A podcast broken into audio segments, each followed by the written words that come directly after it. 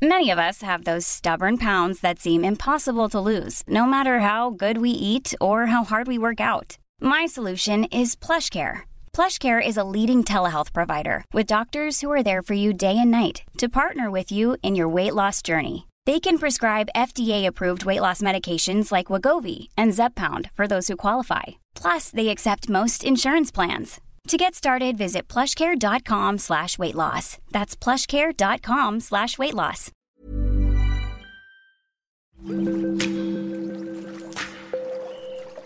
Aderezo presenta Comer limpio.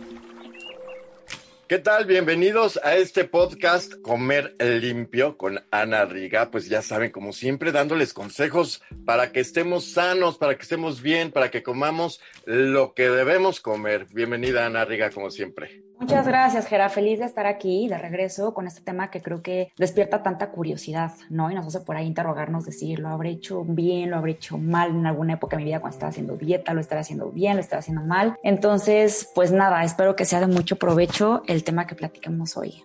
Claro que es muy delicado. Vamos a hablar específicamente de qué dietas sí, de qué dietas no, los mitos de la dieta que realmente eh, no a todo el mundo le funciona, porque luego vemos a la amiga o al amigo que pues, se puso súper súper bien y le preguntamos pues cómo le hiciste, pero pues recordamos que no todos los cuerpos son iguales y no todos funcionan, pues reaccionan de la misma manera. ¿Qué nos puedes decir al respecto? Porque la verdad es que creo que una de las dietas más importantes, eh, pues es la que incluye la fibra, que los especialistas recomiendan incluso comer 30 gramos al día. Hay como diferentes tipos de dietas y lo sabemos todos, unas que pues incluyen eh, bastantes contenidos, la fibra o la fibra dietética, todas eh, hay que saber si las fibras son iguales, la fibra soluble, la fibra insoluble, todo eso tenemos que tomarlo en cuenta y pues saberlo aplicar. Híjole, Jera, me encanta cómo acabas de arrancar este, este episodio. Acabas de decir dos cosas que son súper sabias. Uno es el primer concepto que mencionaste cuando decías este ejemplo que tenemos de que muchas veces a nuestros amigos, a nuestras amigas, a la tía le va de maravilla con cierta dieta, aparentemente, ¿no? Y digo aparentemente, quizá entre comillas, ahorita quisiera regresar a este tema. Y luego vemos que a nosotros nos funciona igual, ¿no? Puede ser que nos funcione mejor, puede ser que nos funcione peor. Y esto se debe a, a un concepto básico que es el concepto de la bioindividualidad. Muchas veces cometemos este error de pensar que somos, nos catalogamos en esta misma especie, ¿no? Donde decimos, ok, principio básico, todos somos humanos, ya está, todos tenemos que comer exactamente lo mismo, como si fuera un manual de pie a pa, ¿no? Con porcentajes, casi que con gramos, decir, mire, es esto y eres mujer, esto, esto y esto es lo que funciona, by the book, estrecho, derecho y sin cuestionar, y es lo que va a funcionar para todos. Eh, y eso pues es un terrible error, ¿no? Porque al final del día hay muchas cosas, Gera, que nos precondicionan eh, la manera en la que se comporta nuestro cuerpo, la manera en la que se comportan nuestros genes. Hay mucho que viene desde la herencia, hay mucho que viene incluso de la manera en la que nacemos, ¿no? Si nacimos por cesárea, si nacimos por parto natural. Eh, ahora se habla mucho de este concepto que me parece ya hemos mencionado en podcasts anteriores, incluso tenemos uno dedicado enteramente a este tema, que es el tema de la microbiota los probióticos y los prebióticos, que son los microorganismos que habitan en nuestro cuerpo, que si nosotros nos midíamos por porcentajes, ahorita hablando de esto que nos encanta medir y catalogar, en realidad seríamos más microbio que ser humano, ¿no? Entonces, hay muchos microbios que cohabitan en nuestro cuerpo, que son bacterias sumamente beneficiosas. Estas bacterias van a ser vitales para la manera en la que nosotros digerimos y aprovechamos todo lo que comemos. Entonces, esto se predetermina de nuevo por genética, se predetermina por la manera en la que nacemos, de ahí los hábitos que vamos construyendo desde muy temprana edad, que desde ahí se construye la relación con los alimentos. Lo platicamos también en algún momento contigo, Gera, cuando hablamos en el episodio sobre la alimentación en los niños, de cómo vamos asociando, ¿no? Si un alimento es bueno, si un alimento es malo, si un alimento engorda, si un alimento enflaca, como por toda esta predisposición o información social que vamos obteniendo. Todo esto, Gera, más aparte el estilo de vida que llevo, si hago ejercicio, si no hago ejercicio, qué tipo de trabajo tengo, si es un trabajo de escritorio, si es un trabajo en el que a lo mejor estoy en una tienda departamental y subo y bajo todo el día.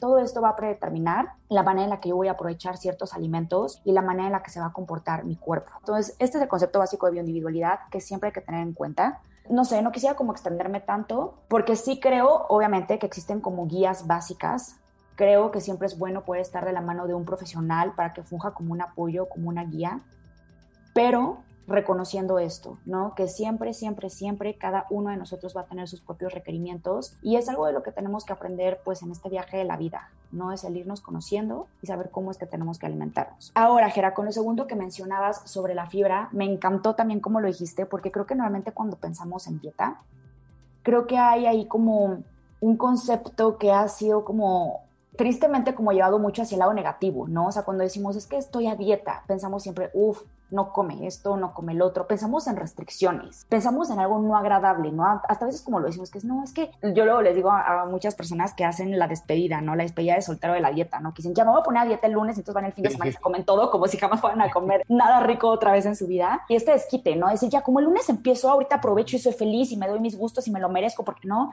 Entonces estamos muy alineados a esta idea de que la dieta es restricción, de que la dieta es quitar, de que la dieta es algo desagradable, cuando realmente la palabra dieta lo que significa es estilo de vida, ¿no? ¿No? O sea, y dieta, todos estamos a dieta, Jera, ¿no? O sea, quizás no como lo, o sea, como, lo conceptualizamos hoy, pero pues todos comemos de cierta manera u otra. La manera que cada quien come es la dieta que lleva esa persona, la que llevas tú, la que llevo yo. Pero me encantó como lo dijiste, porque en lugar de pensar en algo restrictivo, el primer ejemplo que mencionaste fue de algo que suma, fue el que sí debemos incluir, ¿no? Cuando mencionabas el tema de la fibra, que aparte a mí me encanta hablar de este tema porque luego estamos bien ofuscados Ahorita hablaremos más de las dietas estas de moda, pero que si quito los carbohidratos, que si le pongo mejor la grasa, que si pongo el suplemento, que si quito. Estamos como muy acostumbrados a, este conteo, pero luego se nos olvida mucho uno de los nutrientes principales, que es la fibra.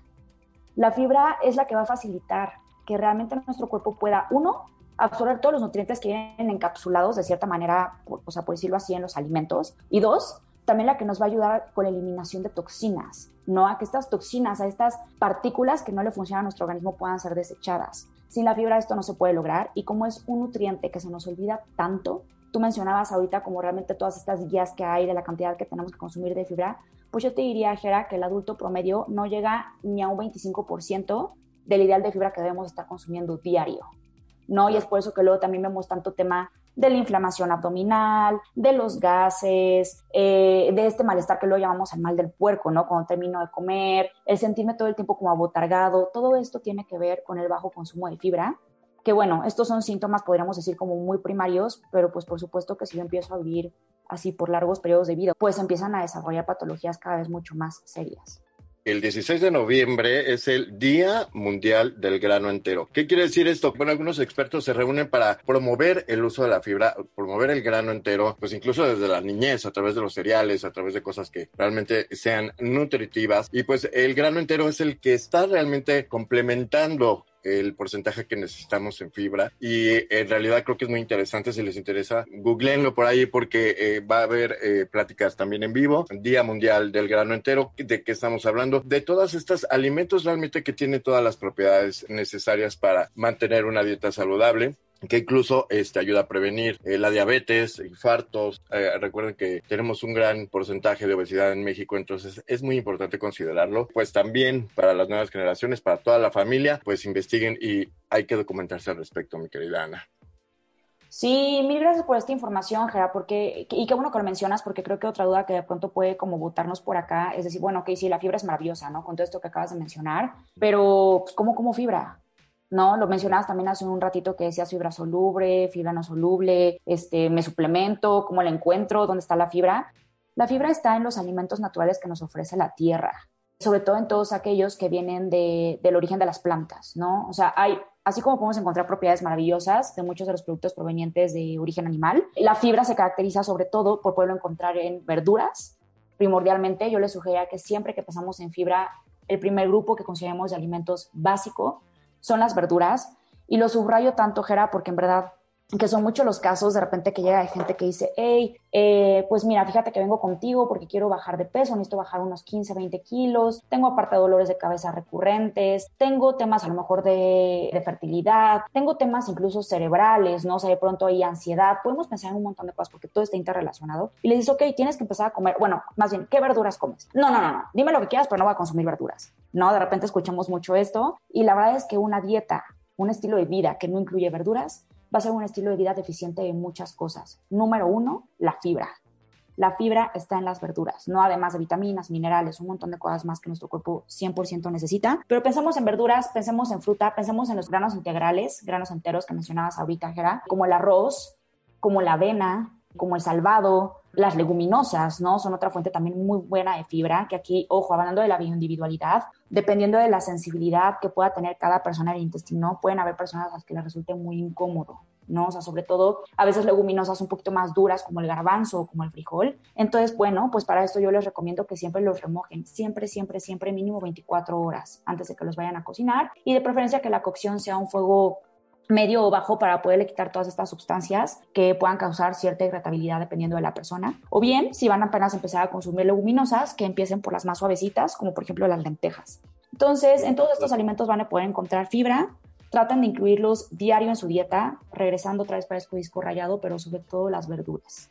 Y mira que nos asusta un poco la idea, pero se pueden comer muy ricas. Al vapor son deliciosas. Yo siempre las prefiero así.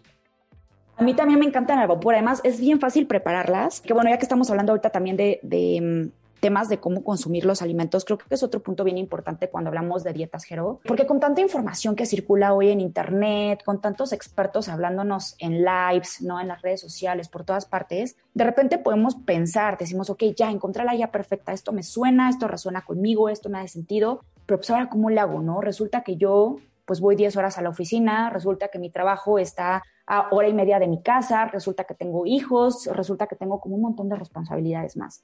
Y de repente podemos decir, ok, esto se vuelve entonces confuso, ¿no? Porque es, ok, lo puedo hacer, pero lo puedo hacer más por una semana, porque si no, no es sostenible, porque si no me voy a volver loco, porque si no me va a generar estrés, no voy a dormir, voy a descuidar otras áreas de mi vida. Ojo con eso, estos son focos rojos. Una dieta para que funcione, como ya lo decíamos, es un estilo de vida. Entonces es algo que tiene que ser sostenible.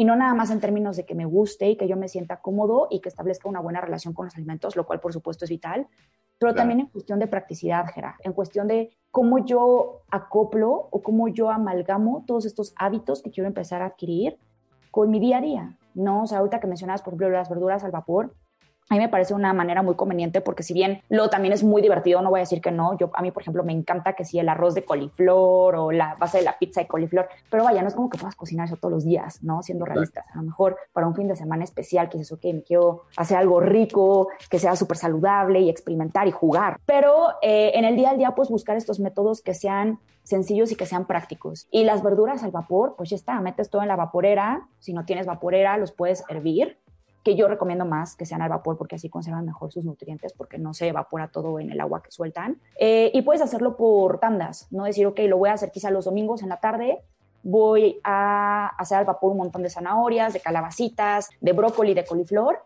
y lo divides en toppers, ¿no? Y algunos toppers los dejas en la parte de abajo en el refrigerador y otros pues los metes al congelador. Y con esto se te va quitando esa preocupación de si no va a tener tiempo o luego que también digas, ok, a lo mejor tenía la intención, pero se me vino la vida encima, se me vino la semana, ya no me dio tiempo y pues terminé yéndome a comer una sopa instantánea y unos tacos, ¿no? Acá a la esquina.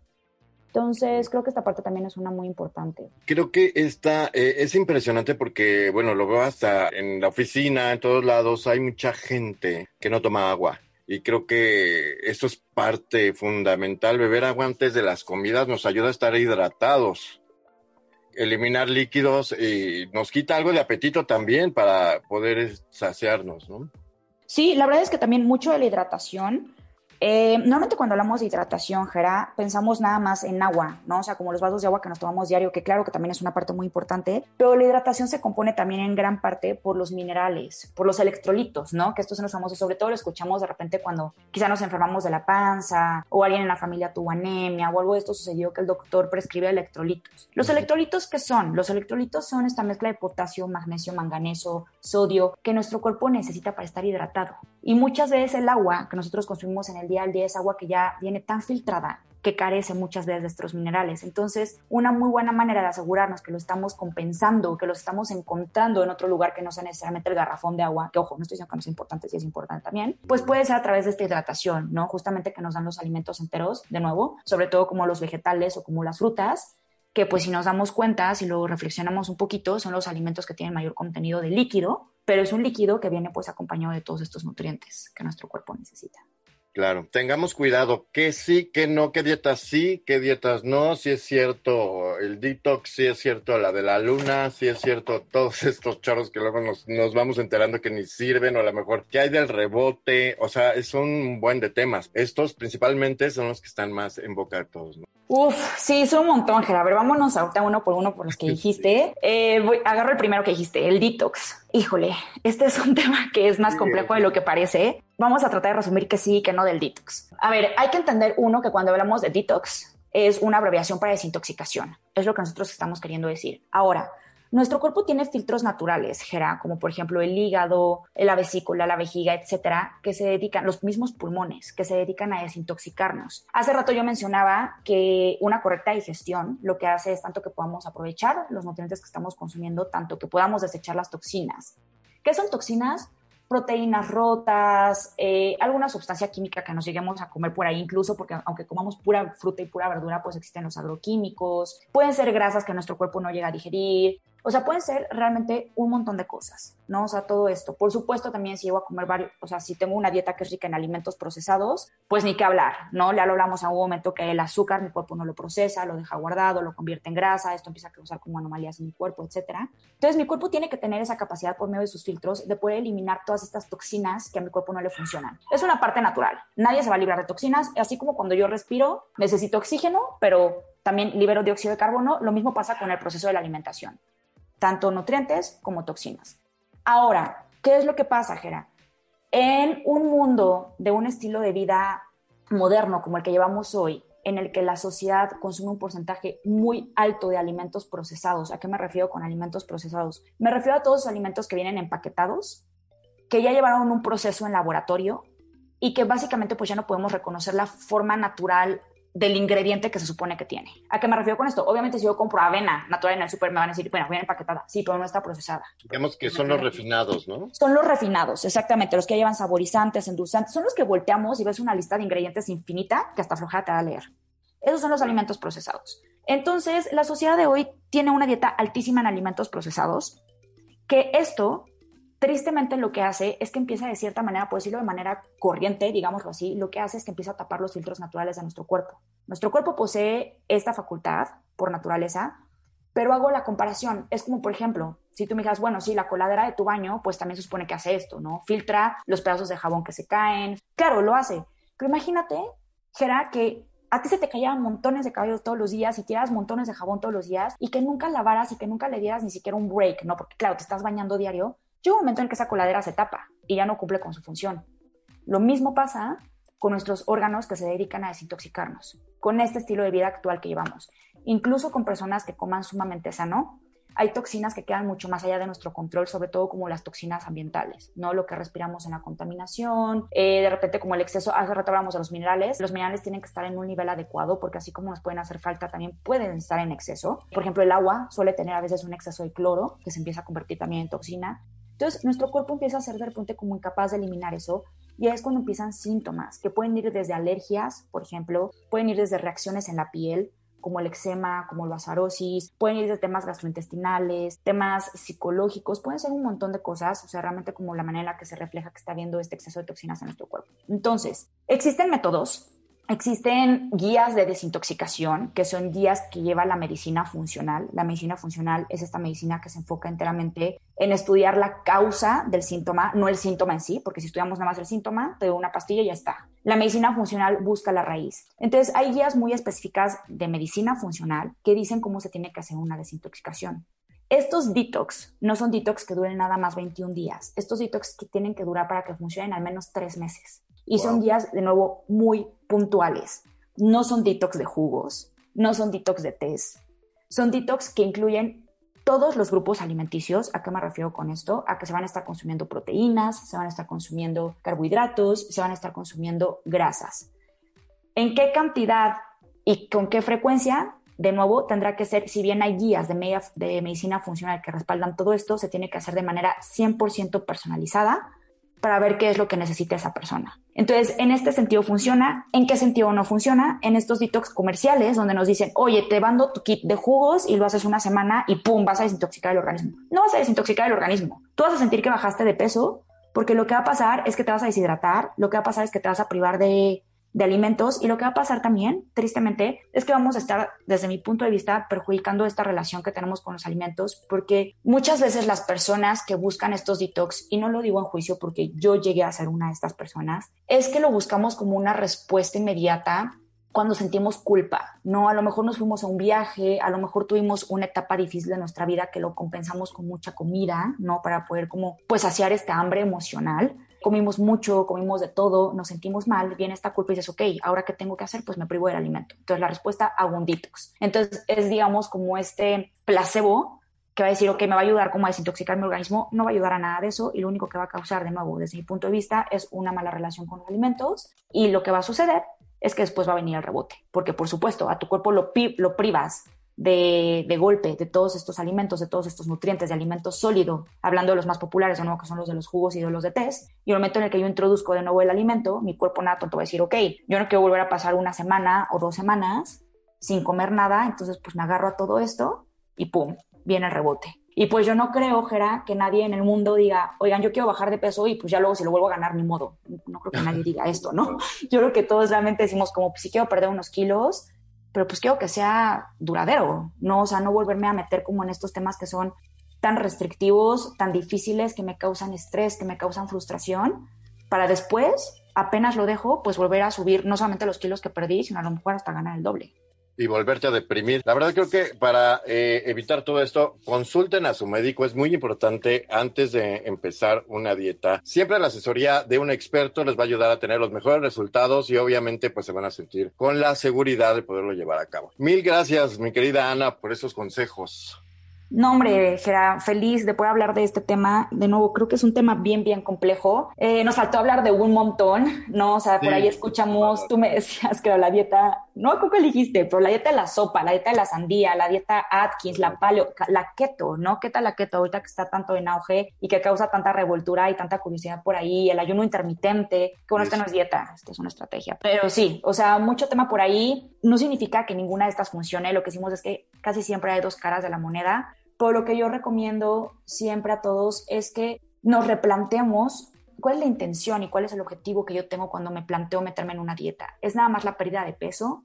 Si sí, realmente los invito a cuestionarse mucho más allá y pensar no nada más en cómo me veo físicamente o en los kilos que quiero perder, sino en cómo me quiero sentir, en cómo quiero vivir mi vida en el potencial que yo quiero estar, ¿no? O sea, el sentirme vivaz, el sentirme con energía, el dejar de sentir estos síntomas que a veces me truncan mi día a día, el tener mi cerebro también trabajando a tope, ¿no? Que de nuevo yo me sienta despierto, que yo esté creativo, que yo tenga ganas, ganas de vida. Entonces, creo que cuando nos enfocamos en estos demás factores, empieza a volverse más motivante a hacerlo de manera otra vez duradera, no, no nada más decir, ya está, pierdo 5 kilos, pierdo 10 kilos y acabé, es decir, no, realmente cómo quiero vivir mi vida, de qué manera lo voy a lograr y cómo yo voy a armar esta estrategia, o sea, de la mano o de la guía o el apoyo de algún profesional, pero siempre conociéndome yo y poniéndome yo en primera instancia y pues respetándome, ¿no? O sea, no nada más queriendo como encajonar en este cuerpo ideal, porque si sí es eso, pues regresamos a lo mismo. Estrés y frustración es lo que se va a estar generando y vamos a estar en este círculo vicioso. Pues ya escucharon, obviamente todo tiene que ver con la motivación y sobre todo con el conocimiento personal y la disposición para llevar a cabo todo esto. Muchísimas gracias por escucharnos. Escríbanos a podcast.om.com.mx, síganos en aderezo OM y eh, todo lo relacionado con este tema lo podemos consultar a través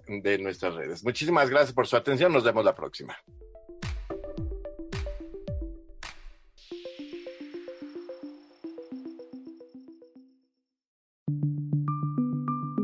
Esta es una producción de la Organización Editorial Mexicana.